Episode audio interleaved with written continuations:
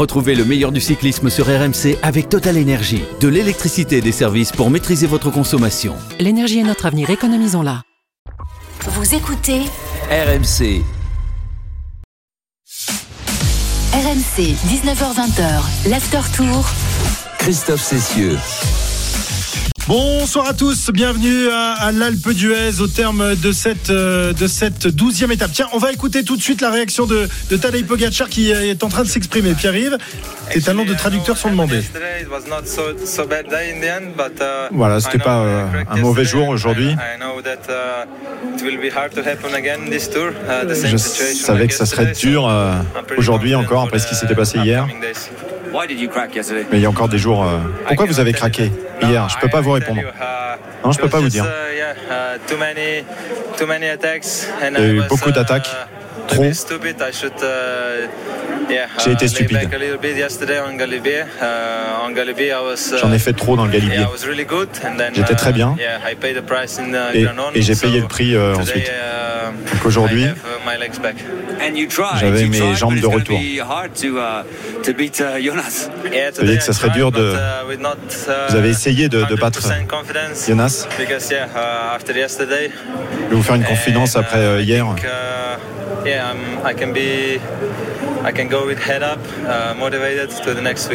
hier. Ouais, je serai plus motivé euh, la semaine prochaine. Yeah, it's gonna be amazing. I think uh, to see this uh, to see this battle between the top uh, top 10 GC. I mean top 5. We're really close. I think all and Voilà, it's et gonna la be bataille pour euh, le top uh, 5 in the- maintenant, in euh, the le top 10 est quasiment clos. Thank Voilà, you. euh, Merci. Jonas Vingegaard qui, qui a le sourire, qui n'a pas voulu répondre. Pogacar, pas Vingegaard. Oui, à force d'avoir euh, Jonas Vingegaard forcément. Euh, et Wood van Aert, lui, qui est euh, aux réactions actuellement. Voilà, ben, c'est vrai que c'est intéressant. Là, il y a des choses dans cette déclaration euh, à l'instant de Tadej Pogacar, euh, Cyril, qui a pas voulu dire exactement ce qui s'était passé hier, mais qui a quand même admis qu'il avait fait une erreur stratégique. Oui, c'est difficile de d'accepter de dire qu'on a fait des bêtises euh, ou qu'on s'est trompé. euh, euh, je le comprends, c'est pas non plus un coureur lambda euh, qui peut dire oui, bah, j'ai perdu, mais c'est pas grave. Bon, il sait qu'il a que la, la responsabilité, euh, tout du moins de la- la- la- l'amplitude de l'écart du temps qu'il a perdu, sont liées à des fautes de course et vraisemblablement, j'intègre dans les fautes de course tout ce qui est, tout ce qui va autour, c'est alimentation et hydratation. Donc euh, il n'a pas envie d'en parler, il botte en touche, euh, mais bon, euh, il, il le dit quand même sous, sous d'autres formes. Maintenant, ce qui me paraît intéressant, c'est que hein, il dit qu'il a retrouvé ses jambes, je n'en suis pas certain, euh, parce que ses attaques n'ont pas été véritablement aussi tranchantes qu'on aurait pu, euh, on aurait pu le souhaiter, mais que lui euh, l'aurait souhaité, même si Vingegaard n'était pas non plus très très fringant. Mais il y a quand même un petit quelque chose qui traîne. Je ne suis pas sûr qu'il ait dans sa tête, à l'instant T, la certitude qu'il va pouvoir reprendre le temps qu'il a perdu hier. Même s'il annonce que la, la semaine dans les Pyrénées sera décisive et qu'il a bien l'intention quand même de repartir à l'attaque, Jérôme. Euh, on le sent pas complètement abattu non plus, euh, euh, Tadej Pogacar. Il a, il a pas abdiqué toute Bah, toutefois. Heureuse- heureusement que pas. Il est obligé de dire qu'il va faire quelque chose dans les Pyrénées. Obligé de le dire ou il le- le- tu crois qu'il le Bah, pense plus? Ah, si, si, il le pense. Ah, bien sûr, il le pense. Je pense qu'aujourd'hui, il s'est rendu compte que euh, finalement, Vingegaard est vraiment très fort parce que moi, j'ai trouvé à l'inverse de Cyril ses attaques assez tranchantes. C'est après qu'il n'arrivait pas à continuer. Mais est-ce qu'il continuait pas son effort parce qu'il voyait qu'il avait Vingegaard dans la roue ou est-ce qu'il continuait pas parce qu'il avait peur de se faire contrer? Euh, Maintenant, il reste les étapes pyrénéennes. Rien n'est fait encore. On l'a dit hier, on va le répéter encore. Mais Vingegaard n'est pas à l'abri non plus d'un coup de bambou comme Pogacar a eu sur les pentes du Granon. Euh, mais aujourd'hui, Vingegaard a encore pris un petit ascendant parce que malgré les attaques, il a réussi à le suivre. Alors on va rappeler tout de même les, les classements avec la, la victoire d'étape donc euh, de Tom Pitcock, le jeune coureur anglais, la formation Ineos, qui euh, s'impose ici au sommet à l'Alpe d'Huez. C'est seulement son deuxième succès, Pierre-Yves, depuis qu'il est passé euh, professionnel. Un Oui. garçon qui, à l'image d'un Van Aert ou euh, d'un Van Der Poel, est issu lui aussi du, du cyclocross, la, la formidable école vantée tous les jours par, par Cyril Guimard. Oui, mais il a De façon tout à fait logique et légitime. La preuve, parce Quand que on gagne à l'Alpe d'Huez, c'est pas rien. Oui, et puis quand on regarde les garçons qui font aussi du VTT l'hiver, euh, c'est Wood van Aert, c'est euh, Mathieu Van Der Poel. Il est un petit peu dans l'ombre de ces deux grandes carcasses, lui qui un plus petit euh, modèle, mais il a 4-5 ans de moins, donc il va arriver aussi euh, Thomas Pitcock. Beaucoup de places d'honneur, la Flèche Brabanson, donc première euh, grande victoire, et puis aujourd'hui, il, s'impose donc devant Luis Mentis à 48 secondes, Chris Froome à 2 minutes 06, Nelson Poles, Tadej Pogacar est cinquième, mais dans un petit groupe où il n'y a pas d'écart avec Jonas Vingegaard, avec Geraint Thomas, avec Henrik Mas qui perd 3 secondes, tout comme Sepp Kuss. Un peu plus loin, Giulio Ciccone, Romain Bardet est 11e à 3 minutes 42 et David Godu est 13e à 4 minutes 17. Les Français ont un petit peu perdu de temps aujourd'hui. Euh, la ligne d'arrivée est, fermée là. Ça y est, tout le monde est arrivé. euh, Tout le monde est arrivé dans les délais. C'est Victor Lafay qui a terminé dernier de l'étape à 40 minutes avec Voilà. Jacobsen et Morkov. C'est lui qui avait les, les clés de la porte de l'Alpe d'Huez. Très bien. Euh, on Le permis attendait, autobus. on attendait évidemment euh, peut-être un peu trop de, de cette étape de l'Alpe d'Huez après le feu d'artifice hier. Aujourd'hui, eh bien, ça a été un petit peu un, pétard mouillé, tout sauf euh, pour euh, Pi- Pidcock, donc qui s'impose ici à l'Alpe d'Huez. On va revivre cette étape tout de suite euh, dans le résumé de précédemment dans le Tour. Précédemment dans l'intégral tour sur RMC. Bonjour à tous, le Tour de France est encore là pour une magnifique étape aujourd'hui, la douzième étape de cette grande boucle. Nous sommes partis de Briançon tout à l'heure en direction de l'Alpe d'Huez. C'est parti à l'instant, sommet à 13 km 800, les, premiers, les premières pentes de l'Alpe d'Huez pour les hommes de tête. Thibaut Pinot, Arnaud est distancé à l'instant à 8 km et même un peu plus de l'arrivée. Romain Bardet non plus n'a pas l'air très très bien, il est euh, légèrement distancé. La voilà Ah, l'attaque de. Pogacar. Voilà la moto, elle est partie un peu plus loin et Pogacar peut placer une attaque mais les motos, il faut accélérer là. Car attaque de Pogacar à l'instant, justement, il fallait que j'en parle. Pogacar qui démarre et qui va essayer de lâcher Vingegaard. Le virage à droite, Vingegaard a bien réagi. Welcome à l'Alpe d'Huez comme tu disais Arnaud. Victoire aujourd'hui de Thomas Pitcock. Pogacar qui accélère désormais, Vingegaard qui le surveille, Pogacar qui va prendre peut-être euh, la tête devant Vingegaard mais il ne creusera pas d'écart, il n'y aura peut-être même pas une petite seconde, Pogacar qui donne tout là dans le sprint, Euh, Vingegaard qui s'accroche, Geraint Thomas également, cette casse à lâcher et Pogacar qui euh, termine devant Vingegaard qui est dans sa roue. Romain Bardet a vraiment bien limité la casse Ouais. parce qu'il va arriver euh, qu'une quinzaine de secondes derrière ce groupe-là. Et c'est beau encore ce que fait David Godu parce que finalement il n'arrive pas si loin que ça euh, du, du maillot jaune. Cette euh, étape euh, mythique a donc accouché d'une souris, en tout cas pour le classement général. RMC. L'after tour. Voilà, résumé d'étape signé Gauthier Cognard. Alors, on attendait beaucoup, euh, peut-être un peu trop, Jérôme, après le, le feu d'artifice d'hier. Je le disais, l'Alpe d'Huez a accouché d'une souris, en tous les cas pour la bataille pour le, le classement général. Les, les efforts consentis hier par tout, tout le peloton et notamment tous les favoris du, général euh, se sont fait ressentir aujourd'hui? Bien sûr, tout le monde avait les jambes dures. Euh, Alors moi, j'avais plus d'espoir sur l'étape d'hier que sur celle d'aujourd'hui. Finalement, celle d'aujourd'hui, après l'étape qu'on a vécue hier, le scénario était assez euh, classique, on va dire, une échappée qui va se jouer la victoire d'étape et un petit peu de castagne entre les favoris. Euh, bien sûr, nous, on aimerait des étapes euh, tous les jours comme celle du Granon, mais les coureurs euh, ont mal aux pattes, hein, bien bien plus que, que, que nous d'ailleurs. Donc bien sûr, ils peuvent pas refaire une étape avec une bagarre à 60 km de l'arrivée. Euh, et on a vu hein, qu'il y a eu un gros tempo des, des jumbo qui semblait pas euh, un tempo infernal, mais en tout cas ça a fait beaucoup de dégâts puisque le, groupe maillot jaune il était réduit à 5-6 unités. Euh, plus les, quelques attaques de Pogachar qu'on fait péter notamment Godu et, et Bardet. Donc tout le monde avait un bon mal de pattes aujourd'hui. Cyril, tu as été déçu par le scénario de, cette étape. Tu t'attendais à mieux, tu t'attendais à vibrer comme hier? Non, ça n'est pas possible de vibrer comme hier, ou alors euh, ça sera quand l'étape légendaire? On l'a eu euh, hier, on pouvait pas l'avoir aujourd'hui. Les conditions de course étaient un petit peu différentes. J'ai l'impression que, pas que l'impression d'ailleurs, euh, et surtout les coureurs, euh, qu'il y avait une chaleur beaucoup plus agressive, beaucoup plus étouffante que celle euh, que celle d'hier. Bien sûr, il y avait les toxines d'hier qui avaient pour les pour ceux qui avaient fait la course à mort sur les deux grands cols hier, euh, un petit peu de toxine qui était resté dans les jambes, euh, et puis euh, bon un peu de déception qui limite un peu Pogachar, l'envie de ne pas prendre de risques au lendemain d'une étape difficile comme celle d'hier du, du, maillot jaune et de son équipe qui a quand même temporisé. Donc il y a un coup qui est parti, puis finalement avec un beau vainqueur. Exactement, on va y revenir à ce Thomas Pitcock qui remporte là cette étape de prestige évidemment s'imposer à l'Alpe d'Huez, c'est pas donné à tout le monde. Et ce garçon a été euh, énorme. On, le disait, la chaleur. Hein, on écoutera tout à l'heure dans les réactions de Romain Bardet, David Godu, la chaleur écrasante aujourd'hui. Pourtant, on est en altitude. Qu'est-ce que ça va être dans les jours qui viennent, hein, Pierre-Yves? Oui, euh, Arnaud nous le disait pendant la course, 22 km de différence. 22 degrés. 22 degrés de différence. C'est la chaleur.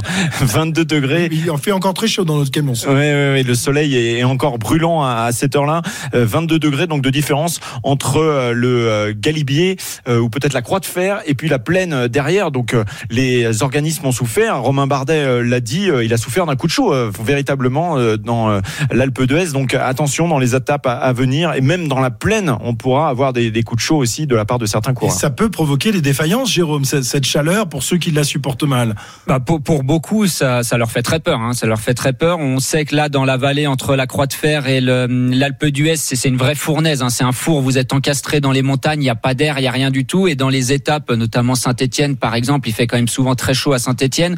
Euh, on va aller beaucoup moins haut en altitude. On n'aura même pas du tout d'altitude.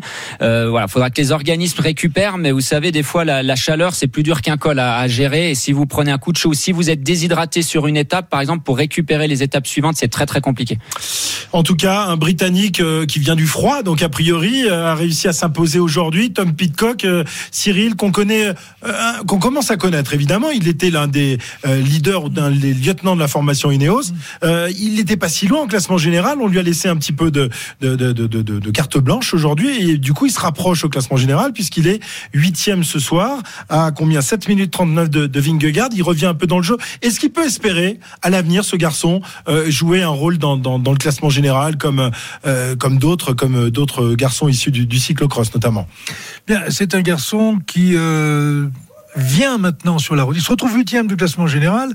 Euh, n'oubliez pas, en ayant été équipier jusqu'à aujourd'hui donc en ayant fait aussi énormément d'efforts dans le vent pour mettre euh, Guerin Thomas à l'abri, euh, Yates, etc. Enfin, c'est leader. Il n'était pas venu là pour faire euh, une place au classement général. Il se retrouve euh, placé. Bon, maintenant, on ne sait pas ce qui va se passer demain. Mais n'oubliez pas que ce coureur, qui n'est pas connu du grand public, pour une raison très simple, c'est que pour être connu du grand public, faut faire le Tour de France. Et si vous voulez être très connu, faut gagner en haut de l'Alpe d'Huez. Donc maintenant, c'est un coureur très connu. Mais si vous regardez son palmarès, enfin, c'est pas un coureur connu. Il est champion olympique quand même. Il est, quand même champion olympique. Il est champion du monde de cyclocross. Et il a été trois ou quatre fois champion du monde de cyclocross en junior, euh, en, en, en, élite puisqu'il l'est actuellement. Euh, il avait fait troisième derrière euh, l'an dernier derrière Van der Poel et Wout van Aert. il est donc je disais champion du monde junior, champion du monde espoir. Il a gagné chez les jeunes Paris Roubaix junior, Paris Roubaix espoir. Il gagne en Italie, euh, comment le, le Baby Giro. Le, Baby Giro. Et puis, il est euh, voilà, il, va prendre de l'expérience. Il avait beaucoup il a, il beaucoup de place. Deux ans, hein, eh il est plus jeune que il, il avait beaucoup beaucoup de place euh, d'honneur avant d'avoir sa victoire sur la flèche Bramanson. Ça, c'est une victoire aussi qui va lui permettre vraiment d'engranger de, de l'expérience et d'aller en, en chercher d'autres. Et puis, je précise une chose aujourd'hui, il bat un record. Il est le plus jeune vainqueur de l'histoire à l'Alpe d'Huez. Le précédent, donc à 22 ans, le précédent, c'était Lucho Herrera, tu t'en souviens? C'était en 84. J'étais jeune, oui. En 84, Lucho Herrera, le Colombien, qui s'était imposé ici à 23 ans. Et rappelez-vous qu'il est battu à la, à la photo finish sur euh, mmh, l'Amstel. Euh, et, et je crois que c'est le temps le plus long entre le moment où ils ont passé la ligne d'arrivée et le moment où on donne le résultat. Effectivement, on avait oublié cet épisode. Tiens, on va l'écouter. Et à quelques millimètres près, il aurait aujourd'hui l'Amstel à son palmarès. Donc si le grand public le découvre aujourd'hui, Cyril Guimard le connaît déjà depuis des années et il le junior, junior. petit à petit. Et l'ai vu être champion du monde junior au Luxembourg. Allez, on va l'écouter. Tom Pitcock, donc le Britannique de la formation Ineos, vainqueur ici à l'Alpe d'Huez, le plus jeune vainqueur de l'histoire euh, dans ce sommet du Tour de France. C'est pas mal, hein Vous savez, je pense que ça y est, j'ai réussi mon Tour de France. Même si rien n'arrive après, même si je chute tous les autres jours, je m'en fiche. vainqueur d'étape sur mon premier tour. Ouais, c'est pas mal. C'était ma meilleure expérience dans le cyclisme. C'était incroyable. Quand tu slalomes entre les gens, les drapeaux et Dieu ne sait quoi d'autre, c'est une atmosphère que tu ne peux vivre qu'à l'Alpe d'Huez au Tour de France. Tom Pitcock, donc vainqueur ici, euh, qui nous parle de, de cette ambiance extraordinaire euh, dans la montée de, de l'Alpe d'Huez. C'est vrai que remporter pour une première, pour une première dans, dans, ce Tour de France, euh, je pense qu'il va garder de belles images au fond de, de sa tête. Voilà pour la victoire d'étape. On revient dans, dans, un instant donc sur sur la bagarre entre Vingegaard et Pogacar. On va s'intéresser également aux Français qui ont perdu un peu de terrain aujourd'hui, victimes de coups de chaud. Ça a été le cas notamment de, de Romain Bardet. Et puis on s'intéressera également à, à l'étape de, de demain. On redescend dans la plaine. La chaleur nous attend Moins euh, d'ascension en revanche en direction de, Saint-Etienne. Et puis à partir de, 19h45, vous aurez euh, Jérôme Coppel et Cyril Guimard à votre disposition si vous avez envie de leur poser des questions. De retour dans, dans quelques instants en direct de l'Alpe d'Huez au terme de cette douzième étape du Tour. RMC, 19h20, l'After Tour. Christophe Cessieux. 19h17, toujours en direct de l'Alpe d'Huez dans l'After Tour, au terme de cette euh, douzième étape du Tour de France, remportée donc par un jeune Britannique, champion olympique euh, de, VTT et qui euh, remporte donc cette étape mythique de l'Alpe d'Huez en devenant le plus jeune vainqueur ici dans la station iséroise. Euh, à noter également un autre Britannique qui était à l'avant de, de la course, un garçon qu'on connaît bien depuis des années, Christopher Froome, qui vous le savez a été gravement accidenté en 2019, qui reprend petit à petit, qui retrouve des, des couleurs, qui retrouve trouve des sensations. Aujourd'hui, Jérôme, il a, il a tenté le coup. Chris Froome, bon, il termine troisième de l'étape. Il n'a pas réussi à suivre le train imposé par, euh, euh, par Pitcock, mais malgré tout, ça, ça fait plaisir de revoir Chris Froome à l'avant d'une course. Oui, ça fait, ça fait plaisir. Et puis surtout, fallait réussir à être dans l'échappée. On rappelle qu'on partait au, pied du Galibier, donc fallait quand même avoir la jambe pour réussir à intégrer cette échappée et après avoir encore suffisamment d'énergie pour passer la croix de fer et pour aller chercher un, résultat en haut de l'Alpe d'Huez. Aujourd'hui, je pense que Chris, Christopher Froome retrouve des, des belle sensation. Ça lui fait très plaisir. J'ai entendu son interview. Il était très content et à nous aussi parce que c'est vrai que voir un quadruple vainqueur du Tour dans le groupe Eto, euh, c'est euh, c'est bien pour personne. Euh, je pense que mentalement, ça va lui faire du bien et bien sûr pour gagner un cinquième Tour de France, ça c'est terminé. Mais pour aller chercher une étape avec ce qu'il a montré aujourd'hui, pourquoi pas? Vous l'imaginez encore longtemps dans, dans, le peloton, Cyril? Est-ce que Chris Froome a encore un, un avenir? Et quelle sorte d'avenir justement dans, dans le peloton cycliste professionnel? Non, honnêtement, il n'a pas d'avenir sur sportif en tant que tel. Et je trouve que ce qu'il a fait aujourd'hui, euh, c'est finalement sa plus belle porte de sortie. Venir faire sur le podium ici dans le Tour de France, dans les conditions que l'on connaît, euh, avec les problèmes qu'il a rencontrés depuis sa chute, quand on voit que euh, au début de l'année, dans toutes les courses, il finissait devant le balai, venir faire trois en haut de l'Alpe d'Huez, je suis désolé, il a son bâton de maréchal. Hein. Troisième euh, sur une course, c'est lui n'était pas arrivé depuis 2018. Donc euh, un an avant, avant son accident. Quatre ans qu'il n'avait. Et c'est l'Alpe d'Huez dans le plus Tour l'Alpe d'Huez. Hein, c'est pas n'importe quelle étape. Après, on sait tous, le vélo c'est du business sportivement. Euh, le prix Christopher Froome est payé, ça justifie pas une troisième place à l'Alpe d'Huez, mais c'est Christopher Froome. Donc après, médiatiquement, toutes les retombées autour de l'équipe, ça c'est autre chose. Mais si on parle d'un point de vue euh, purement sportif, euh, il y a plein de coureurs qui ont le niveau de Christopher Froome, et quand on est en fin de contrat, bah ça, ça peut être Alors, compliqué. Alors il est pas en fin de contrat, il lui reste deux ans, je crois, Voilà, hein. il avait signé un très long contrat, cinq ans, je crois, en rejoignant l'équipe euh, Israël Première Tech. Mais voilà, sportivement parlant, il y a plein de coureurs qui sont à son niveau pour un salaire beaucoup plus petit. 5,5 millions d'euros par par an. Je pense pas qu'il arrête tout de suite, euh, Cyril. Ou alors euh, un grand seigneur. non, mais je pense qu'il y a des, la, la, réalité du terrain et je pense que les dirigeants de son équipe et lui-même ne sont pas des sont pas des idiots et qu'il y a une réalité qu'il va falloir s'adapter à la réalité. Mais euh, personne ne sera perdant, je crois, à la sortie. Voilà, Christopher Froome, troisième de l'étape, remporté par Thomas Pitcock. On, on, va revenir évidemment sur la bagarre pour le classement général. Bagarre euh, qui a été plutôt une série de, de pétards mouillés allumés par Pogacar. On l'a entendu tout à l'heure, la, la, réaction du, du, maillot blanc, ancien maillot jaune, qui malgré tout récupère une place au classement général puisqu'il est de nouveau le euh, dauphin de Vingegaard. Euh, Pogacar euh, qui a été euh, quasiment privé d'équipier aujourd'hui, Jérôme. on a vu Maïka s'accrocher un peu mais aucun de ses équipiers n'a pu prendre la, la, direction de la course, n'a pu prendre la, la course en main. Euh, et on le voit finalement lutter seul face à un énorme collectif, celui de la Jumbo. Est-ce que la Jumbo est trop forte pour euh, pour Pogacar. Alors pour l'instant oui, mais est-ce que c'était l'ambition de l'équipe UAE de prendre la course en main aujourd'hui? Je pense pas. Donc finalement ses équipiers étaient pas super, c'était moins grave. Maïka était quand même là jusqu'au milieu de l'Alpe d'Huez. Euh, aujourd'hui c'est plus leur euh, bataille de prendre en main la course. Eux ils doivent, euh, enfin Pogacar doit récupérer et c'est vraiment dans les dernières ascensions qu'il va devoir faire la différence, mais pas en attaquant et en se relevant tout de suite derrière quand il voit que Vingegaard est dans sa roue. Faudra un jour mettre une grosse attaque, insister et essayer de faire péter Vingegaard. On peut pas réussissait à faire l'année dernière, par exemple. Voilà, mais c'est pas impossible qu'ils réussissent à le faire dans les Pyrénées. En plus, on sait que les massifs sont différents. Il y a les coureurs préfèrent toujours euh, soit le massif alpin, soit les Pyrénées. Donc on verra ce que ça va donner dans les Pyrénées. Mais son équipe, bien sûr, est pas au niveau. Mais ils vont pas faire. UAE va pas faire ce qu'a fait euh, Jumbo Visma sur euh, l'étape du Granon. C'est impossible. Ils ont pas les moyens de le faire. Donc, eux, tout eux, reposera vont... sur les, les, les sur mollets de Pogacar. Bien sûr. Bah, de toute façon, dès le début du tour, hein, même avant le départ, tout reposait déjà sur lui. Euh, maintenant, et eux, ils vont se servir du travail de Jumbo Visma et ils vont essayer dans les dernières arrivées aux semaines. Il y en a plus beaucoup, il y en a plus que trois. Hein, sachant qu'Amande euh, Vingegaard, il va pas perdre trois minutes, donc il nous reste Peragud et Otakam. Euh, voilà, va falloir qu'il attaque de très loin pour récupérer 2 minutes 22. Alors, euh, Jérôme le disait, peu de peu de possibilités finalement euh, désormais pour pour Pogacar. Parle-nous un petit peu de, de, ces étapes dans les Pyrénées, Pierre-Yves. Ben, moi, je suis pas d'accord avec Jérôme. D'accord. Voilà, dans les opportunités, moi, j'en compte 5 parce qu'on va garder quand même la montée de Mende. On a parlé de, de la chaleur. La côte de la Croix-Neuve, c'est 3 km à 10,2%. Alors ok, il va pas reprendre euh, deux minutes, mais il peut grappiller un petit peu. Ce qu'il faut, lui, c'est une addition finalement pour tranquillement essayer de revenir. Oui, mais mais il faut il faut empêcher aussi euh, les, les échappés de, de, de, prendre trop d'avance parce que les bonifications, c'est qu'il a construit son classement général en début de tour sur les bonifs. Tu le disais tout à l'heure, euh, il pourrait récupérer 10 secondes par-ci, 10 secondes par-là. C'est dur la côte de la Croix-Neuve hein, quand même. Donc il peut il peut éventuellement grappiller quelques secondes. On sait pas. Ça, ce sera samedi c'est fini pour la deuxième semaine du tour. En revanche, là, il y a que, on peut imaginer qu'il arrive à la journée de repos qu'en ayant grappillé une petite poignée de secondes. Derrière, il y aura mardi Carcassonne-Foix. Le mur de Péguerre, à 27 km de l'arrivée, c'est une possibilité d'aller attaquer et derrière d'être dans la descente. On se souvient de Chris Froome qui avait gagné du temps comme ça, qui était allé chercher une victoire en France. Il n'aura pas le droit d'avoir cette position, on le rappelle en revanche.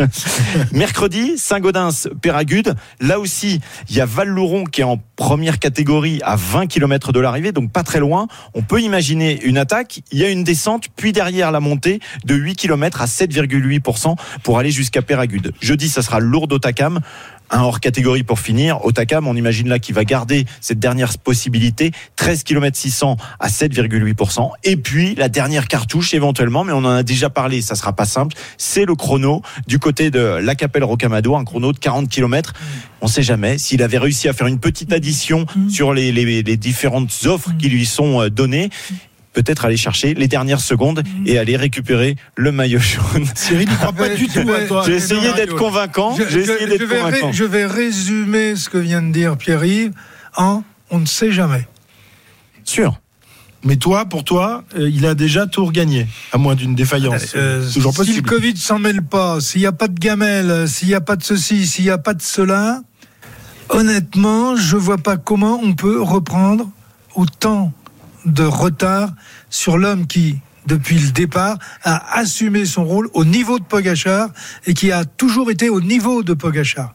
Oui, parce qu'on rappelle qu'il n'avait perdu que 39 secondes euh, sur toutes euh, ces étapes, notamment les, les étapes de, des si pavés. Vous, où si, avait, si, oui. si, vous, si, vous, enlevez en plus les, bani, les bonifs, si vous enlevez en plus oui. les bonifs, à la pédale pure, il perd 8 secondes le premier jour au montre. Sinon, il perd 13 secondes l'étape des pavés, mais il a eu la crevaison, etc., les ennuis mécaniques. On ne sait pas ce qui se serait passé à la fin. S'il n'a pas eu ça, il aurait peut-être pas perdu de temps sur euh, Pogachar. Donc finalement, il a perdu que les 8 secondes du chrono euh, inaugural à Copenhague. Ok, mais jamais dans des étapes difficiles. Dans l'étape difficile, non, non, il a non, perdu du temps. Ouais, enfin, hier, il en a gagné un peu. Non, non, non, je parle de Pogacar. Oui, dans l'étape difficile, la vraie étape, là, il a perdu beaucoup de temps. Dans les autres, il a gagné du temps. Donc maintenant, le but du jeu pour lui, c'est dans des étapes qui ne sont pas forcément très difficiles, d'aller regagner un petit peu de temps. Et puis, dans les étapes vraiment difficiles, de mettre euh, euh, Vingegaard en grande difficulté. Aux, aux multiplications plutôt qu'aux additions, je pense. Alors.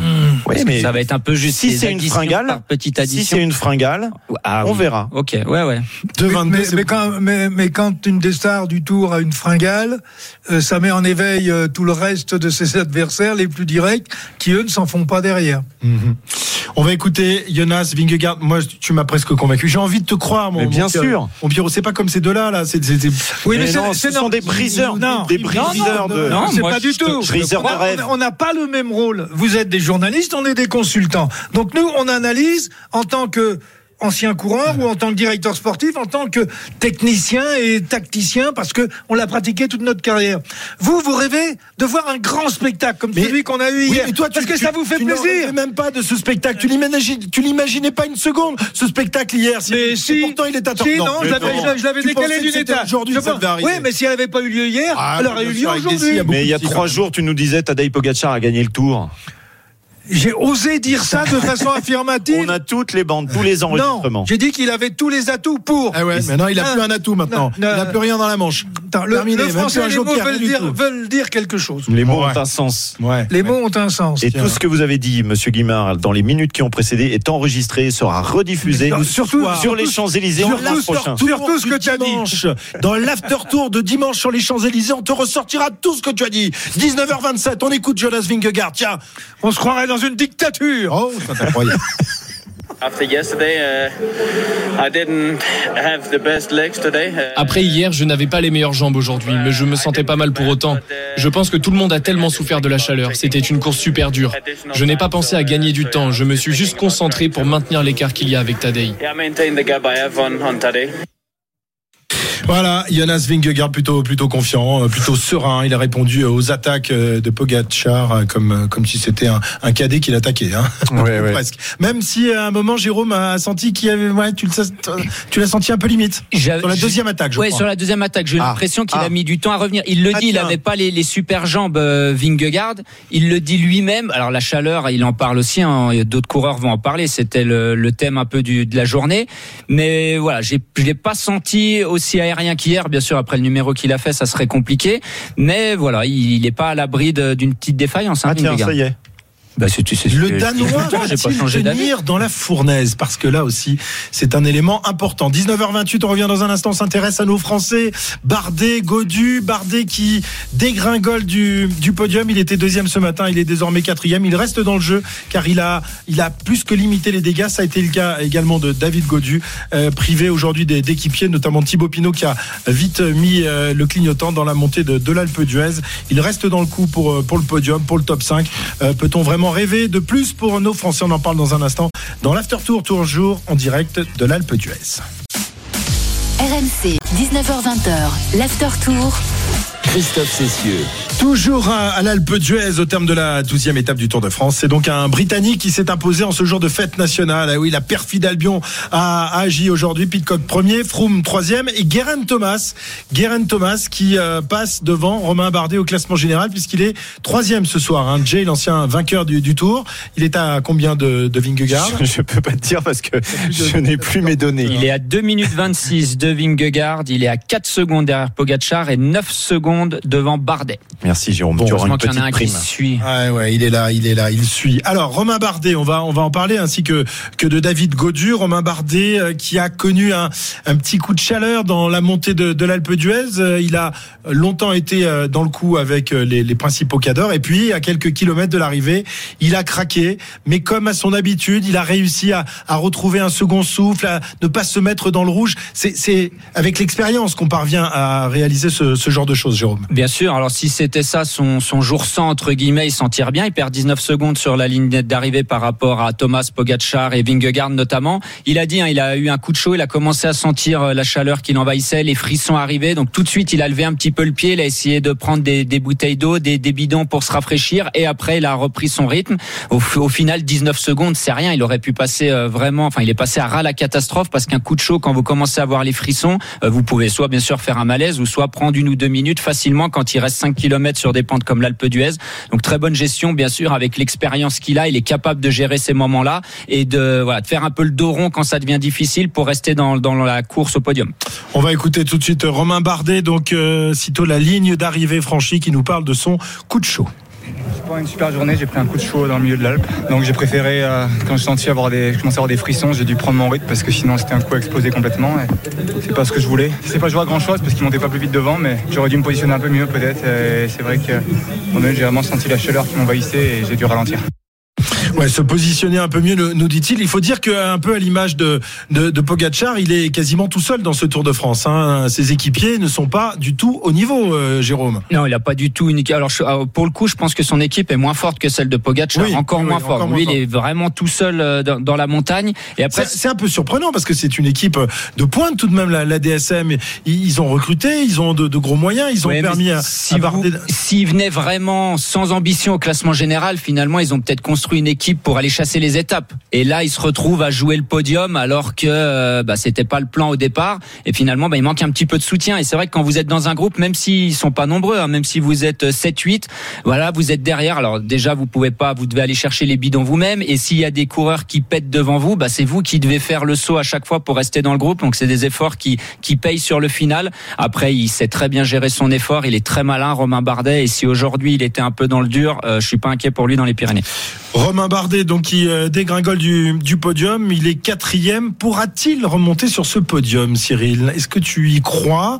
On rappelle qu'il y aura donc un dernier contre la montre à Rocamadour, le chrono qui n'est pas vraiment l'affaire euh, préférée de, de Romain Bardet. Il reste les étapes dans les Pyrénées pour essayer de passer notamment devant Guérin Thomas, qui est vraiment bluffant jour après jour. Surtout que d'une très grande régularité, euh, il n'est jamais véritable. Ou quand il est en difficulté, on se demande s'il n'est pas en train de, de lever le pied un petit peu parce qu'on est loin de l'arrivée, comme euh, comme hier dans le dans le Galibier. Mais on le retrouve à l'arrivée et on le retrouve dans le classement. Aujourd'hui, euh, on le retrouve avec Pogachar et Vingegaard. Euh, il est vraiment très régulier. Il c'est pas spectaculaire, mais il est là. Il n'a jamais été spectaculaire, mais c'est un garçon effectivement régulier et qui Et, euh, et qui finit par être efficace. Bah oui, puisqu'il a remporté Et un là, tour si- et qui s'est imposé. Il s'est imposé Ici, avec là, le maillot jaune. quand même. Avec le maillot jaune. jaune, c'était il y a 4 ans. Donc voilà, quand même un, un coureur de grande expérience et qui sera Voilà, et- difficile à passer. Hein. et qui va être euh, solide. Euh, par rapport à Bardet, est-ce qu'il peut sauter? Oui, tout le monde peut sauter. Hein. Euh, personne n'est à l'abri euh, d'une défaillance. Et puis de tout- ce qu'on répète à chaque fois, euh, les, les, les événements inhérents à la, à la- à la compétition euh, cycliste. Mais le problème, c'est qu'il va perdre du temps dans le contre-la-montre. Et sur le contre-la-montre, il peut perdre par rapport à Guerin Thomas, se battant pour un podium, euh, il peut perdre Oui. pratiquement deux minutes. Guérin. Thomas, est un vrai spécialiste du chrono. Hein. Hier, on rappelle que Romain Bardet a pris 28 secondes à, à Thomas. Ouais. Ouais, c'est c'est pas fini. Après, faut vraiment regarder euh, pour euh, le, le chrono par rapport à Romain Bardet. Faut vraiment regarder devant parce que derrière lui, c'est des adversaires qui sont à peu près de son niveau. Euh, Yates, Quintana, Godu, Pitcock, Mas, ils sont pas forcément meilleurs que lui au chrono. Donc derrière, ça, ça devrait aller. C'est devant Guerin Thomas pour l'instant. Il a 9 secondes d'avance, mais mais il reste encore les Pyrénées. On sait que Romain Bardet est très très endurant. Il coince rarement. Enfin, il explose rarement d'un seul coup. Bon, moi, je suis quand même confiant parce que Guerin Thomas, je sais pas pourquoi, j'ai l'impression qu'il va pas tenir en troisième semaine. Ah ouais. D'accord. Ouais. D'accord. Je, je pense qu'il va prendre va un, un peu long pour lui. Voilà, je pense qu'il va prendre un coup Vous de barre à toujours un moment donné. pour les Français quand même. Toujours.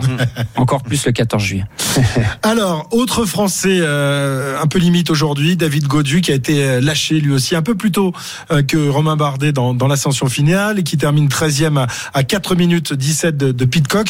Encore une fois, il a limité les dégâts, alors qu'aujourd'hui, il était privé de ses équipiers beaucoup plus tôt qu'il ne l'a été hier. Hein. Hier, il avait été ra- ramené par, euh, par Van Aert, mais aussi par euh, Madouas et, et Storer. Aujourd'hui, il a dû se débrouiller tout seul parce Ouais. que Pinot a pété très tôt dans la montée de, de l'Alpe. Il a démontré là qu'il avait finalement euh, besoin de personne. Alors quand il y a du monde, c'est toujours mieux, mais il est capable aussi de gérer parfaitement la montée. Et si on regarde là au classement général, David Godu est désormais septième à 4 minutes 07. Lui aussi, il faut qu'il regarde devant parce que derrière, bon, Pitcock est revenu, mais il est à 3 minutes 30. Henrik Mas est à 5 minutes 30 derrière.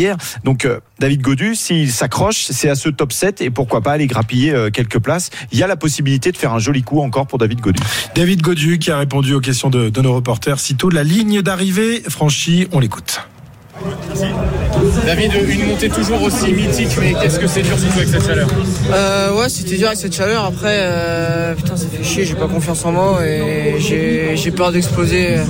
J'ai peur d'exploser. Du coup, je vais je monte à mon rythme alors que je peux peut-être les accrocher devant. Donc euh, là, c'est là, je suis déçu parce qu'au final, euh, manque de la confiance en mode un peu depuis le Dauphiné, je pense, depuis la dernière étape où j'avais explosé. Mais bon, voilà, c'est un peu déception. Là. On peut arriver justement pas très loin, des meilleurs effectivement, Ouais, euh, sur la ligne, je sais pas combien il y a, mais euh, j'ai fini fort les deux, les deux derniers kilomètres. Donc, euh, donc voilà, mais bon, c'est c'est comme ça. Voilà, on a raté le coche aujourd'hui. Euh, voilà, après, c'est c'est pas terminé, on est qu'à la deuxième étape. Euh, je sais qu'en troisième semaine, généralement, j'ai des, j'ai des, j'ai des bonnes sensations. Donc, euh, donc voilà, faut pas, on va pas, on va pas paniquer, on va pas céder à la panique. Et dans tous les cas, la confiance va revenir, va revenir toute seule. Quel était ton objectif aujourd'hui? C'était de suivre les meilleurs ou tu avais. Ouais, ouais, dans tous les cas, c'était de suivre les meilleurs. hein. C'était de suivre les meilleurs toute la journée. Après, après ouais, j'ai, comme j'ai dit, j'ai juste eu un manque de confiance en moi dans la dernière montée. euh, avec la chaleur et tout, donc euh, voilà, c'est, mais bon, c'est comme ça. L'équipe, l'é- l'équipe a fait un super boulot. Bon après, euh, il y a Quintana qui craque aussi, donc euh, enfin c'est, pas, c'est pas une super journée, c'est pas, c'est pas la pire journée qu'on ait eue en tout cas, mais bon voilà, faut, on va essayer de récupérer. Et maintenant, ça va être cap sur la troisième semaine. Merci beaucoup. Intéressant ce que dit David Godu, euh, qui a manqué de confiance en lui et quand la, la bagarre s'est déclenchée, il a eu peur de, de péter et donc il a, il s'est mis un peu en retrait. euh, Jérôme, étonnant. Enfin, Pierre-Yves, tu veux On- non, on donne juste l'information qu'il demandait il y, a, il y a quelques minutes maintenant. 53, euh, 54 secondes perdues sur euh, sur Pogacar dans cette montée. euh, finalement, il savait pas trop lui en passant la ligne. Bon, il limite lui aussi à peu près la casse. Oui, il imi- il limite la casse, mais c'est vrai que euh, après le jour 100 qu'il a connu au Dauphiné, à l'arrivée qui, qui allait vers Solaison, ça a un peu entamé sa, sa confiance, surtout qu'il est face aux mêmes adversaires finalement, Roglic, Vingegaard, enfin ou en partie. Et voilà, il, il ose pas s'accrocher avec la, la peur d'exploser un grand coup. Il préfère se relever un petit peu, il limite la casse, mais après il ça veut dire quoi? Qu'il regarde son compteur et qu'il se dit là, je, je, Ouais, je son rentre compteur ou dans la zone ou rouge. ses sensations en tout cas. Vous savez, les coureurs, ils, même s'ils ont le capteur de puissance, ils connaissent très bien leurs sensations. Et en fait, finalement, ils se relèvent quand ils sentent que c'est- qu'il est un peu limite. Ils se relèvent, puis après, bah, l'écart est là et ils gardent le même écart. Donc en fait, ils roulent à la même vitesse. Il y a un petit passage où il doit se faire violence, c'est-à-dire, allez, je prends le risque de perdre un peu plus que 40 ou 50 secondes au final. Mais par contre, si ça passe, je peux arriver avec eux et perdre 0 secondes. Là, ils préfèrent se relever, l'écart se crée. Après, ils gardent le même écart jusqu'à l'arrivée. C'est un peu dommage, mais comme il le dit, la confiance va revenir. Ça veut dire que il est à, à 180, 185 euh, pulsations et puis qu'à un moment il faut peut-être passer à combien?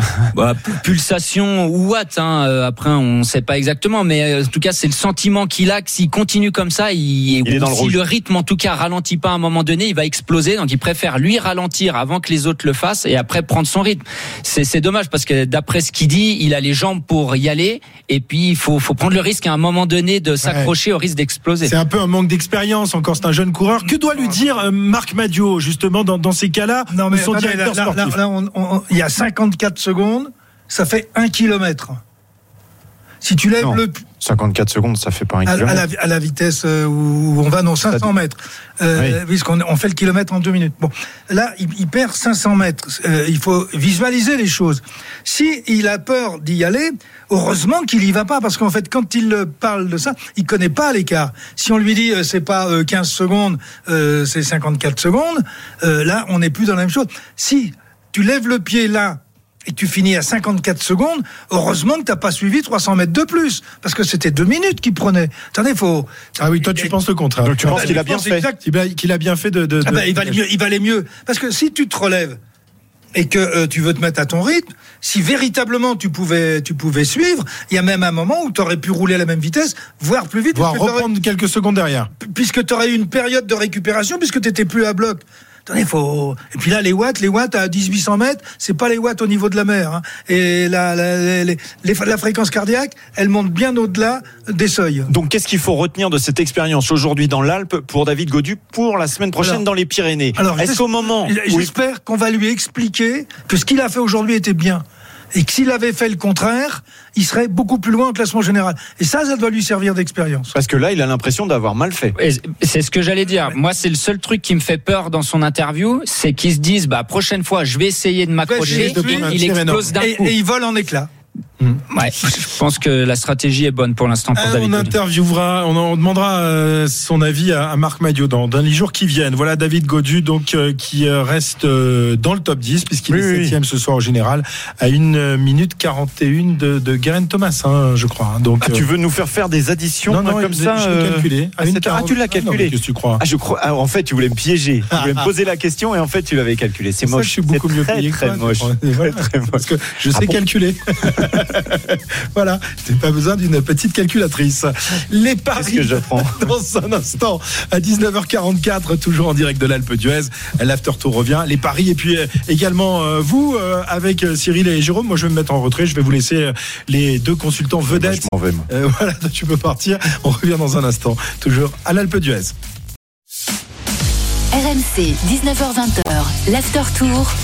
Christophe Cessieux. La dernière ligne droite, le sprint de cet after euh, tour euh, de ce de cette douzième étape du Tour de France remporté. Donc on vous le rappelle euh, par le Britannique Pitcock. Demain, eh bien demain nous redescendons dans la plaine, fini la montagne. Bonjour la canicule qui attend les coureurs et les suiveurs du, du Tour de France.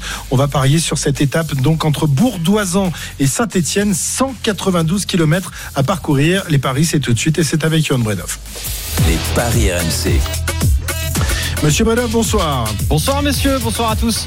Bon, alors euh, là, nous avons nous avons eu un débat avant de, de- de prendre l'antenne avec euh, Pierre-Yves, euh, Jérôme et, et- et Cyril, et nous nous demandons si nous allons accepter le, le pari donné par euh, Arnaud Souk. bah, euh, le règlement est que clair, le L'étape règlement avait est dé- clair. débuté. Il t'a pas appelé hier pour te donner son vainqueur. Non, non, il avait Donc pas erreur dit stratégique. Kit Kat Erreur hier. stratégique. Ah Bah, oui, ça, c'est élimination. Ah ouais, c'est voilà. C'est pas une erreur, c'est une faute. C'est une. oh, tu as raison de le préciser, Cyril. Mm. C'est une faute. On, on va on va lui retirer des points euh, parce qu'on peut pas on peut pas. Il peut ça. pas jouer sur Non, cette non, journée, non, sur non, cette étape. Non, il doit y avoir sanction. Il y a sanction, mais on va faire, on va le sanctionner. Je pense que il va monter. Il est, il est au premier étage de notre camion. Il va monter comme une furie. Et il va nous insulter. Euh, voilà. Donc du coup, on peut pas faire le classement ce soir parce que là, il y a, il y a quand même une disqualification et tu vas devoir euh, recalculer les paris, Johan. Alors demain, demain, euh, on redescend donc dans la plaine. Je le disais, Euh, il y a quand même quelques petites côtelettes, euh, notamment un col, le col de Parménie. Mais a priori, c'est quand même pour les sprinteurs demain. Qu'est-ce que nous disent les euh, les cotes Tiens, je les ai pas encore. euh, Ah bah tiens, cotes. ça m'aurait étonné. Ouais, parce que l'étape, je pense, d'aujourd'hui est arrivée un petit peu tard, donc euh, voilà, ça prend du, Du temps. 14 juillet. Mais oui, voilà, exactement. Et par contre, les favoris, bah voilà, on les, on les connaît, hein, les meilleurs sprinteurs euh, du peloton, Fabio Jacobsen, euh, Jasper Philipsen, Wout van Aert. On a aussi euh, Caleb et Ewan, Dylan Groenewegen, même si j'y crois pas trop, hein, dès que ça monte un petit peu, on l'a vu sur le Dauphiné, Oh, euh, oui. il lâche très vite. Euh, Michael Matthews, tiens, pour euh, Pierre-Yves, euh, ton Ah bah éternel oui. second. Eh ben, tu peux le cocher oublié, tout de suite. Bah, bah, je coche allez, tout de suite. C'est noté fait. déjà. Allez. Bon, moi, je vais cocher le maillot vert. Hein, on, change, on change pas les bonnes habitudes. Hein, Wout van Aert, bon, aujourd'hui, il a, il a vraiment mis un coup de, un coup de patin pour s'arrêter. Hein, C'était À incroyable. 8 km de l'arrivée. Boum, il n'y avait plus rien, plus une goutte d'essence dans le moteur. Petit coureur. Donc Wout van Aert, ouais, Euh, petit moteur, petit moteur. Oh, il, a, il que 150 points d'avance ou même plus euh, classement de. le, le maillot vert est déjà dans Ouais, la poche. ouais, non, mais il peut aller chercher. euh, C'est un petit coureur, c'est un petit coureur, moi je vous le dis. Bon. Que 150 points d'avance. Alors Cyril, tu vas parier sur qui demain? Mauric. Mauric. Non, ça arrive pas au sprint demain. Ah, tu penses que il va y Ah avoir non, c'est pas possible. Ouais, je suis d'accord. avec Cyril. il n'est pas obligé de, de l'emporter au sprint. Oui, mais c'est vrai. C'est vrai. Euh, ça va peut-être être compliqué, non? Je sais pas, oui, mais il a fait beaucoup d'efforts quand même ces derniers jours. Il en fait Non, depuis le début pas du tour. problème d'effort, c'est qu'il ait la liberté d'y aller, c'est tout. hein. Ouais. Parce que s'il veut y aller, il y va. Bon, Euh, donc tu dis euh, Mohoric, euh, le, le troisième Slovène. hein. Attention, lui aussi c'est un redoutable chasseur d'étapes. Oh, J'avais oublié ce détail. Les Slovènes sont quand même un peu moins euphoriques. Ah bah oui, l'année dernière. Euh, faut, faut se méfier de ce genre de choses. Jérôme est en train de regarder le classement pour pour voir. euh, Ouais. Je vais miser Peter Sagan. Parce que l'arrivée, il y a quand même une petite bosse pas loin de l'arrivée euh, et que je suis du même avis que Cyril, c'est une échappée qui va se disputer la victoire et lui, il a carte blanche dans son équipe. Peter Sagan. mhm. Est-ce qu'il a les jambes aussi pour aller chercher une victoire Bien sûr qu'il les a, tu verras demain. D'accord. Hofstetter, vous, vous Bah, j'hésitais, bah, Ah. j'hésitais justement. J'avais euh, Matthews, Hofstetter ou Sagan. Mhm. Ce serait bien que Hofstetter nous nous en remporte une quand même d'étape parce que pour l'instant on est Fanny encore. Hein Mhm. Et ça, ça ça avance, ça avance, ça avance. Plus beaucoup de Oui, cases. c'est vrai, c'est vrai. Ok. Oui, mais après le 14 juillet, on va être libéré. Très bien. Johan, tu paries pour qui? Moi, je vais mettre euh, Jasper Philipsen. Voilà. Jasper- Moi, je pense que ça va arriver au sprint. Euh, un sprinter qui monte assez bien les bosses, donc euh, pourquoi pas Philipsen. Le col de Parménis, c'est 5 km 1 à 6,6%. Puis ensuite, il y a une dernière côte euh, classée en combien? En troisième catégorie quand même encore. Hein, la la Non, mais côte de Saint-Romain-en-Galles. 6 km 600 à 4,5. C'est la non répertoriée juste avant l'arrivée qui peut euh, faire la Ah, différence encore si une autre. jamais ça. Ça, non, on l'avait pas vu. euh, de- Mais Dédé, faut il regarder, sur faut regarder le profil. Faut regarder le Non, mais profil. Dédé, il fait son boulot à moitié, de toute façon. On pensera à lui dire demain. Il, il est là, il est venu nous voir. ça, ça va, mon Dédé? Oui, ça Il va nous bien. promis du, du fromage, il arrive. Et pas avec le fromage. Ouais. Enfin, vous me bâchez même quand je suis pas là. je crois que je vais repartir avec Tu mon as bien fromage. pris hein. aujourd'hui. Hein, Ouais, normal.